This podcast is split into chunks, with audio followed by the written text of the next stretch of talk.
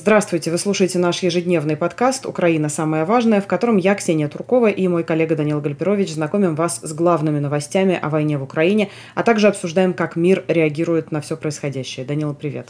Привет, Ксюш. Мы сегодня расскажем, естественно, о том, как Запад продолжает помогать Украине развивать контрнаступление, насколько оно успешное, расскажем о потерях э, с разных сторон – в ходе этих боевых действий, расскажем о дипломатии, в том числе и антидипломатии, которая звучала сегодня со стороны Владимира Путина, общавшегося с так называемыми военкорами.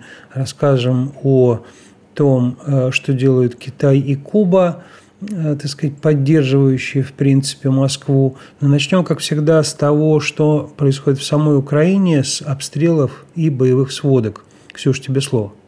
Конечно, главное сегодня – это обстрел жилого дома в Кривом Роге. Там несколько часов назад завершилась поисково-спасательная операция. По последним данным, 11 погибших, 28 раненых, из них 12 в больницах города в среднем, тяжелом и очень тяжелом состоянии. 14 июня в Кривом Роге объявлено днем траура. И уже известные истории конкретных людей, конкретных семей, которые погибли в результате этого российского удара. В частности, жертвой этого этого обстрела стала молодая семья, молодая пара, 22-летний Давид и Ксения, которые только что поженились вот в прошлом году и готовились э, отмечать э, первую годовщину свадьбы. Они оба были педагогами. Ксения преподавала в младших классах. И, как я уже сказала, совсем молодая семья. Они э, тоже собирались завести детей, в общем, планировали свое будущее, но, к сожалению, стали жертвами очередной российской атаки. Также из-за обстрелов Кривого Рога было повреждено здание ТЭЦ. Э, без света остаются тысячи абонентов в прифронтовых областях. И без питания на какое-то время оставались три шахты, в которых было заблокировано несколько десятков человек. Позже шахтеры были спасены. В Херсонской и Николаевской областях продолжается ликвидация последствий наводнения, возникшего из-за подрыва Каховской ГЭС. Уровень воды в затопленных районах постепенно снижается, но доступ ремонтных бригад все еще очень ограничен граждан. В Херсонской области по состоянию на это утро остаются обесточенными более 40 тысяч потребителей, в Николаевской области более 2 тысяч человек. Но при этом Херсонскую область, как вы знаете, продолжают обстреливать. И вот сегодня российские военные нанесли удары по территории церкви в поселке городского типа Белозерка Херсонской области, в результате чего погиб 72-летний священник и получила ранение пожилая женщина. В результате российских ударов также были повреждены 4 четыре жилых дома, почта, административное здание, центральная площадь, объекты критической инфраструктуры. Также минувшей ночью россияне атаковали шахедами объекты гражданской инфраструктуры Харькова. Об этом сообщает мэр города Игорь Терехов. По его словам, а, пострадало коммунальное предприятие в Киевском районе и складское помещение в Салтовском, где в результате взрыва произошел пожар. Ну а что касается ситуации на фронтах и украинского контрнаступления, ему сегодня дал оценку генеральный секретарь Североатлантического альянса Йенс Столтенберг. Генсек НАТО считает, что наступление украинских сил э, на оккупированные Россией территории юга и востока Украины демонстрирует первые признаки успеха. Такую оценку Столтенберг высказал в интервью изданию USA Today. По его словам, украинские военные постепенно завоевывают позиции, отвоевывают у российских войск, уже отвоевали несколько небольших городов и сел, но в то же время он предостерег от ожиданий быстрого быстрых и значительных успехов. Мы должны быть готовы к тому, что это наступление будет кровавым и тяжелым. У россиян было время на укрепление, это достаточно тяжелые оборонительные линии, и прорвать их сложная задача, подчеркнул Столтенберг. Надо сказать, что Украина действительно продвигается тяжело, она контрнаступает, теряя в некоторых случаях западную технику новую, которую ей поставили для успеха этого наступления. В частности, финское издание «Хельсинкен Саномат» сообщает, что вооруженные силы Украины потеряли как минимум три «Леопарда», три танка, которые были переданы им как раз Финляндии. В общем, всего Финляндия передала Украине шесть таких танков, все, что у нее стояло на вооружении, и э, сообщили как бы раньше, еще факт-чекеры, которые разбирали видео различные, что именно вот эти финские танки, э, так сказать, у них есть э, распознаваемые детали, поэтому определили, что э, три танка как минимум уже взорваны. Ты вот говорила о атаках с российской стороны шахедами. Надо сказать, что по сведениям британской разведки Россия обеспечивает себя более или менее этими шахедами, потому что она наладила поставки э, дронов из Ирана по Каспийскому морю. Раньше доставляли самолетами, э, говорится в обзоре британской разведки. Ну и э, по морю, в общем, переправлять можно значительно больше в грузовых судах, чем самолетами, поэтому сейчас Россия, возможно, получает больше этих самых дронов. Также Москва пытается наладить производство э, этих беспилотников на своей территории. Мы об этом говорили, что иранцы и Россия разговаривали о строительстве завода для э, сборок шахедов. Но, судя по всему, так или иначе Россия продолжит получать Э, эти дроны, потому что заблокировать их перевозку по Каспийскому морю просто некому. Ну и э, надо сказать, что Владимир Путин сегодня, у него было пространное выступление перед так называемыми военкорами. Вот слово такое, которое было вполне гордым э, после Второй мировой войны. Сейчас этим словом кремлевские медиа называют прокремлевских же блогеров, которые очень часто сидят просто на диване и описывают войну с точки зрения Кремля и пророссийских или турбопатриотических взглядов. Но там были, наверное, те, кто побывал а, на войне. Об этой встрече Путина и так называемых военкоров мы еще расскажем. Несмотря на потери военной техники, Украина все равно будет ее получать от стран Запада. И уже сейчас говорится о том, что США могут поставить вооруженным силам Украины снаряды с объединенным ураном для американских танков «Абрамс». Э, я напомню, что для танков «Челленджер» британских уже поставляются из Соединенного Королевства э, боеприпасы с объединенным ураном. В общем, на это уже отреагировал, опять же, Владимир Путин, сказал, что это все у нас тоже есть, но мы пока не применяем, страны Запада знают, что делают. Но так или иначе, дискуссия пока в Вашингтоне по этому поводу идет. Э, там есть разногласия по поводу того, как именно нужно поддерживать вооруженные силы Украины. Нет единого мнения, например, по поводу возможных поставок Украине кассетных боеприпасов.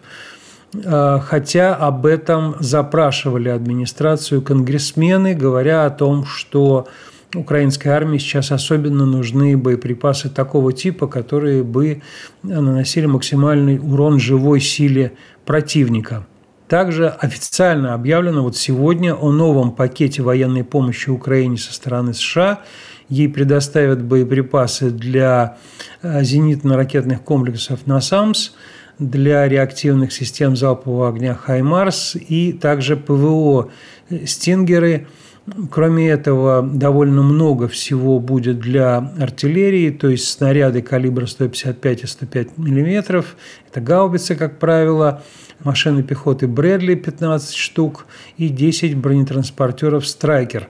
Э, Брэдли уже теряли украинские силы, об этом сообщали западные медиа – Общая сумма, на которую будут поставлены эти вооружения и боеприпасы, составляет 325 миллионов долларов – я продолжу тему военной помощи. Президент Франции Эммануэль Макрон сегодня заявил, что страны Запада активизируют поставки военной помощи Украине, чтобы помочь контрнаступлению. Об этом он сказал на пресс-конференции с канцлером Германии Олафом Шольцем и президентом Польши Анджеем Дудой. Мы сделали все, чтобы помочь. Мы активизировали поставки боеприпасов, оружия и вооруженных транспортных средств, напомнил Макрон, и подчеркнул, что помощь будет продолжаться и усиливаться в ближайшие недели.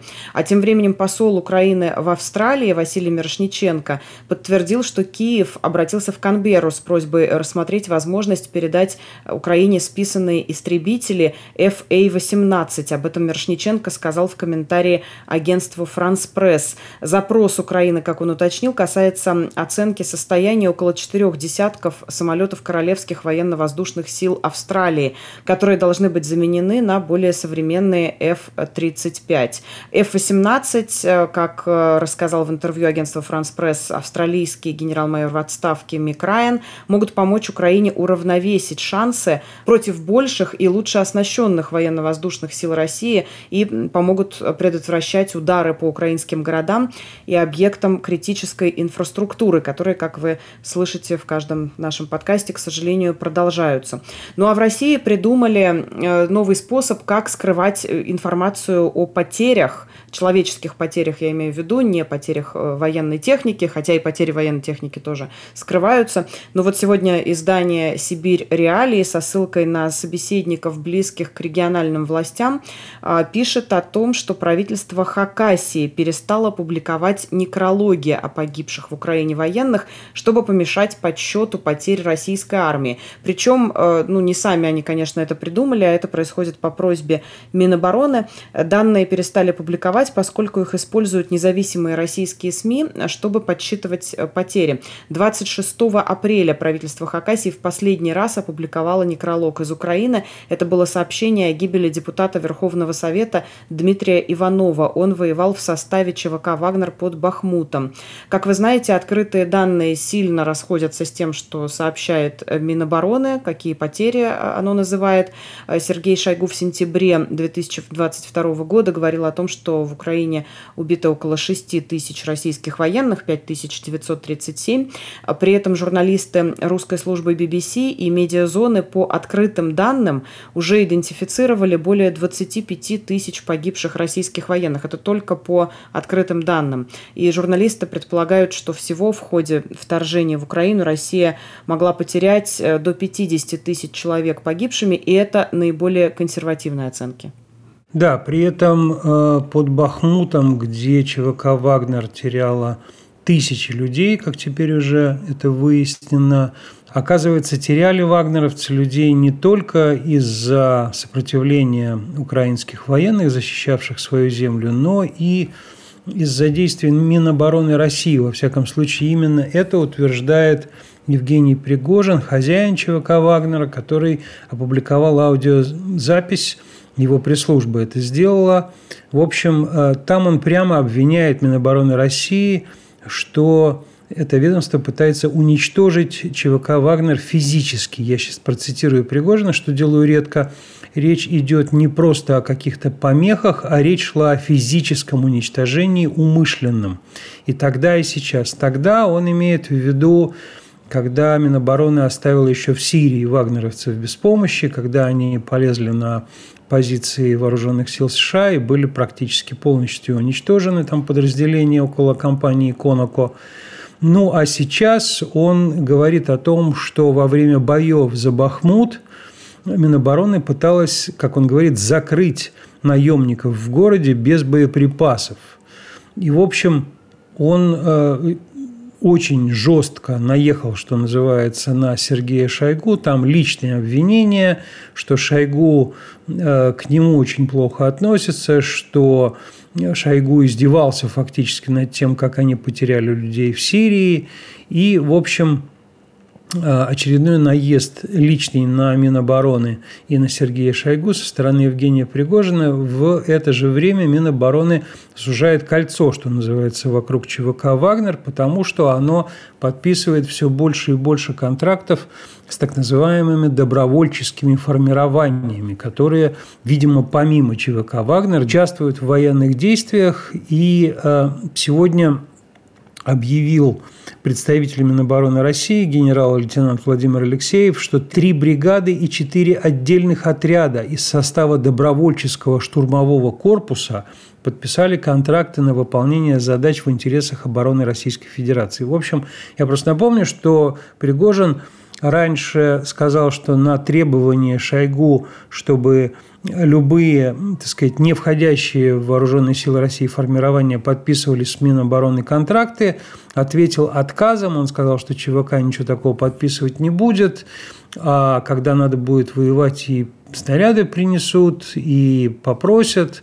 Но, правда, сказал, что, скорее всего, если вагнеровцы не подпишут контракт с Минобороны, то остаться могут без снарядов. Вот этот конфликт, он только развивается, все, конечно, посматривают, как же, насколько же Пригожина хватит.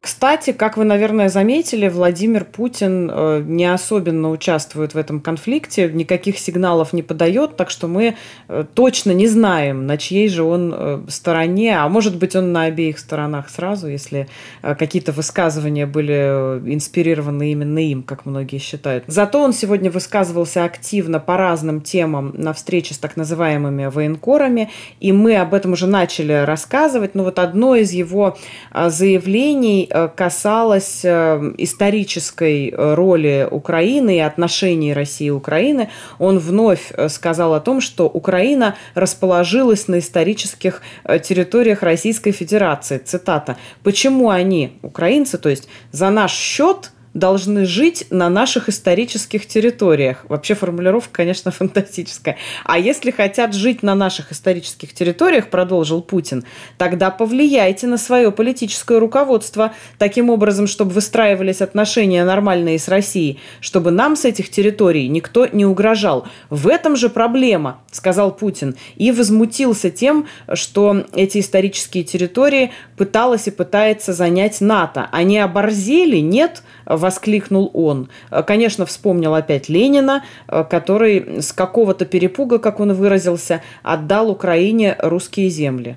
Ну, то есть, во-первых, было кому отдавать, да, то есть Украина существовала, и Путин... Не Ленин ее придумал. Да, Путин регулярно сам себе противоречит в рамках одного и того же выступления, но в его беседе с этими так называемыми военкорами – очень не хочу здесь это слово использовать, но они себя так сами называют, были и практические заявления, довольно серьезные, касающиеся непосредственно Украины. Например, Путин сказал, что если обстрелы российских областей украинскими войсками будут продолжаться, то власти России рассмотрят вопрос о создании санитарной зоны на территории Украины.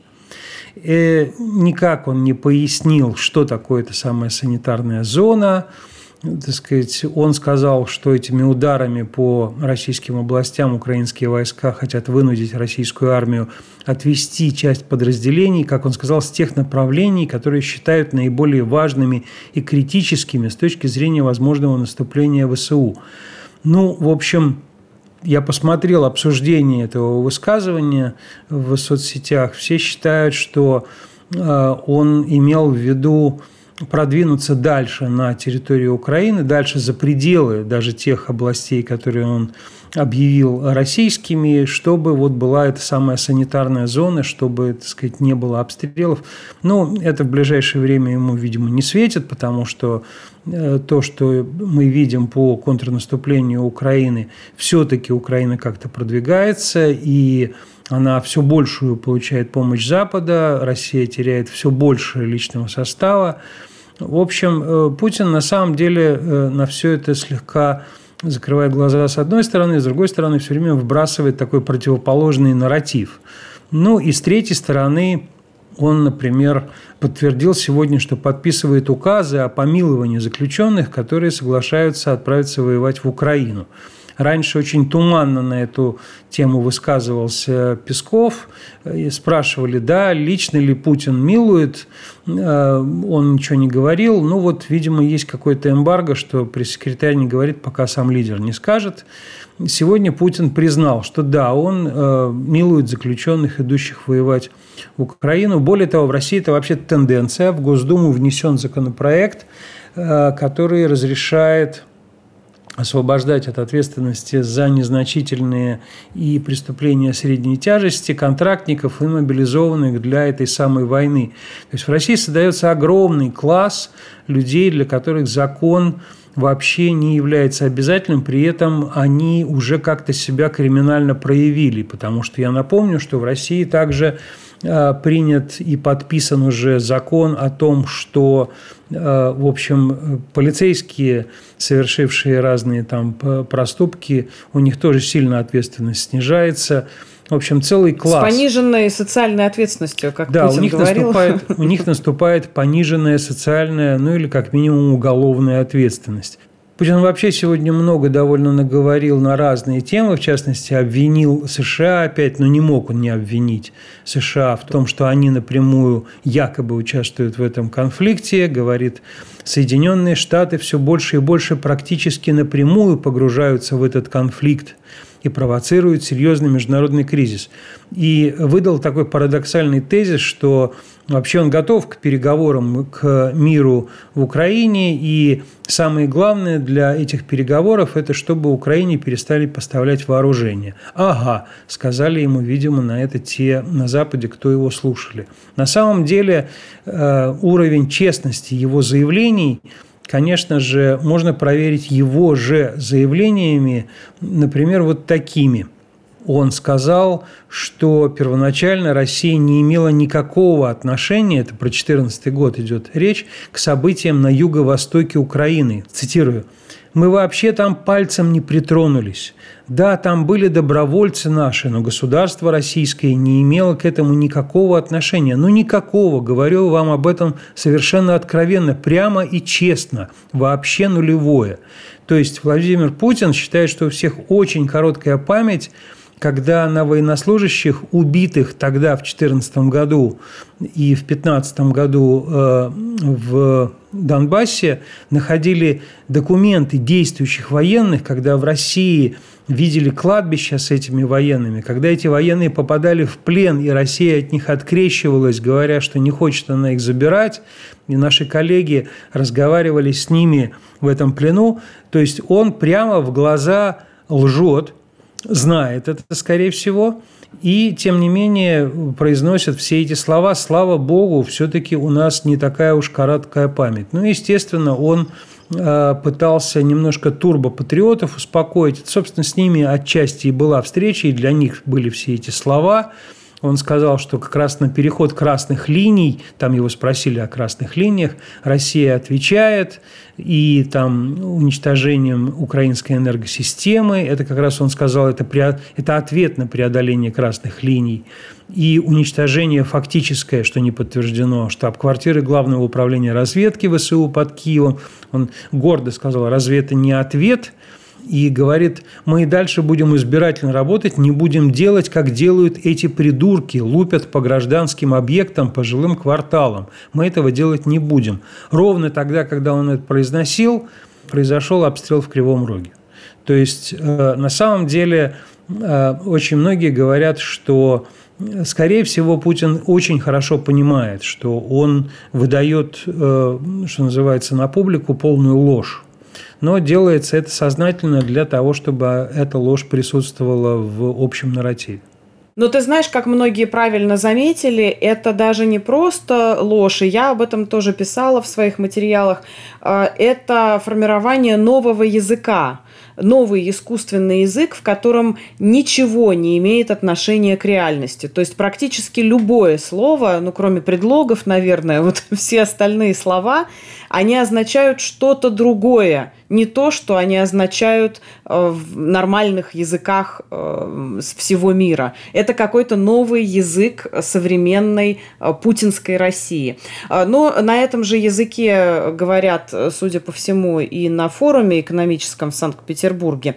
Как сегодня написало агентство Bloomberg, нынешний экономический форум демонстрирует изоляцию России. Если раньше он был магнитом для мировых политиков и инвесторов, то теперь это мерило углубления углубление изоляции, пишет агентство.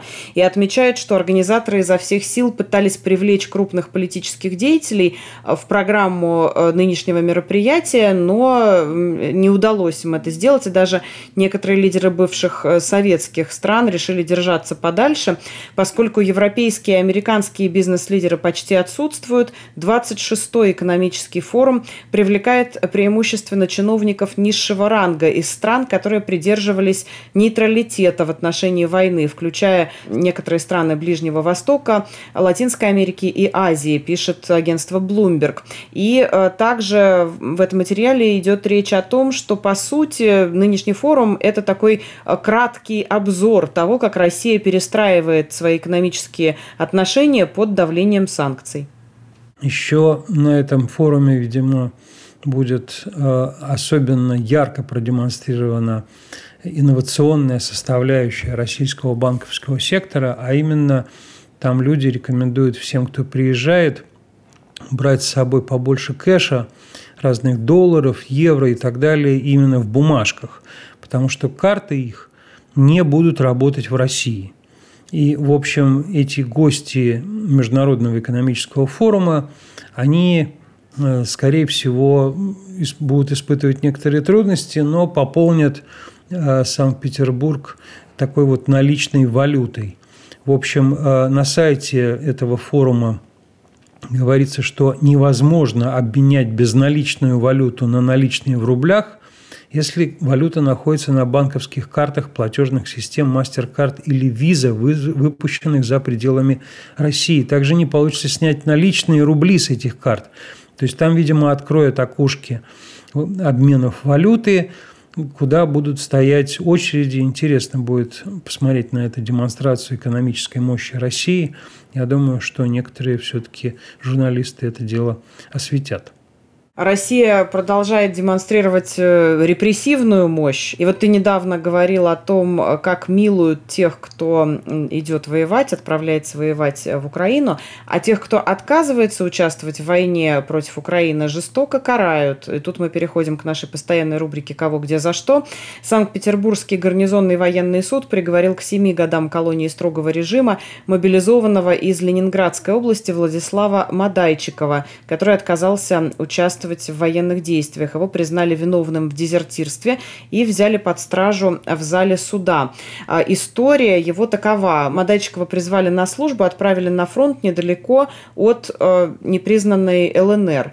А, он находился в блиндаже, а 27 октября отказался исполнять приказ командира и отказался ехать на оборонительные позиции. Позже сбежал с выданным ему оружием. Мадайчиков э, переоделся, сжег военный билет и начал жить в заброшенном заброшенном доме, недалеко от которого он закопал оружие, э, сообщает э, следствие. Там он находился до 1 ноября, потом взял у кого-то машину, уехал в Ростовскую область, оттуда уже добрался домой в Ленинградскую область. Но вот 10 э, ноября Мадайчиков добровольно пришел в военный следственный отдел Следственного комитета по Санкт-Петербургскому гарнизону. Я не знаю, что этому предшествовало и зачем он это сделал, но вот пришел, в результате на него завели уголовное дело и сейчас дали 7 7 лет колонии строгого режима за отказ воевать.